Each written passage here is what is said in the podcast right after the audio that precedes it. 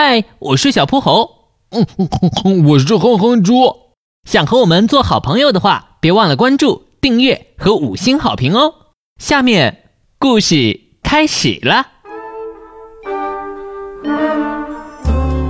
实习侦探小泼猴第一季第一集：福尔摩猴与隐身大盗。波波城最近发生了好几起盗窃案。闹得人心惶惶，大家睡觉的时候都要把贵重物品藏在自己的被窝里。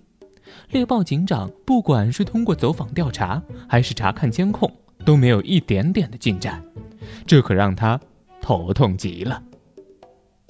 近期看侦探小说入了迷的小泼猴自告奋勇，希望能帮猎豹警长查明真相。于是毫无头绪的猎豹警长决定让他试一试。猎豹警长，这监控视频咱们已经看过一百遍了。小泼猴盯着监控视频，还是什么也看不出来。视频画面里，失窃的物品先是慢慢的飘到半空，接着就突然消失了。这时，小泼猴灵光一闪，不然咱们去问问那些失主。可是我已经询问过他们了，他们也是说什么都没有看到。猎豹警长十分为难，再问问嘛，说不定会有新的发现。于是猎豹警长打电话把失主们都请到了警局。我们真的什么也没看到。被偷了五千块钱的河马爷爷哭丧着脸。是啊是啊，不然就直接报警去抓他了嘛。被偷了一串钻石项链的白兔夫人也非常着急。那你们有没有听到什么声音？小泼猴问大家伙。我倒是好像听到了窸窸窣窣的声音。牦牛教授的笔记本电脑里可有非常重要的科研资料。这些天他难过的寝食难安，整只牛消瘦了不少。你这么说，我也想起来了，好像是有窸窸窣窣的声音。我们好像也听到了。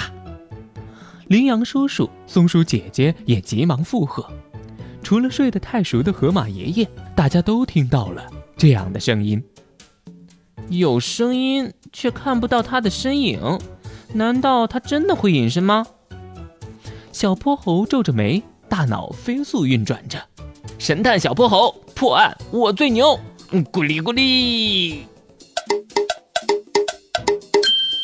我想到了。波波城里会隐形的是变色龙小弟。想到破案线索的小泼猴激动地跳了起来。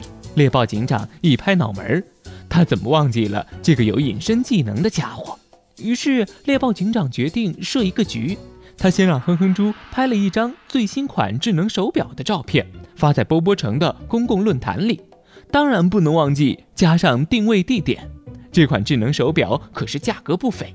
而且还是限量款，相信这个隐身大盗一定不会轻易放过。到时候让他自己现身，再来个瓮中捉鳖，就不信他还能逃得掉。夜里，猎豹警长和小泼猴躲在哼哼猪家里，耐心等待着隐身大盗的出现。嘘，你可别出声！哼哼猪睡得都要打呼噜了，小泼猴连忙推醒他。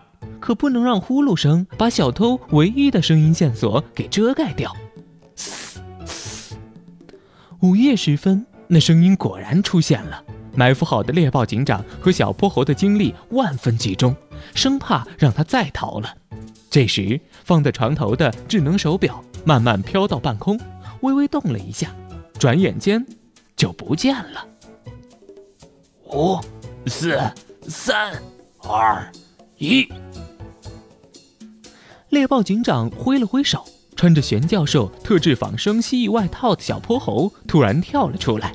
他其实就一直躲在智能手表旁边。受到惊吓的变色龙小弟不受控制的变成了红色，手足无措的站在众目睽睽之下。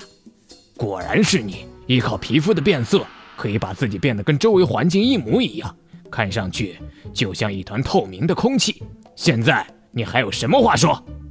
垂头丧气的变色龙小弟从怀里掏出了智能手表，猎豹警长给他戴上手铐，把他拖上了警车。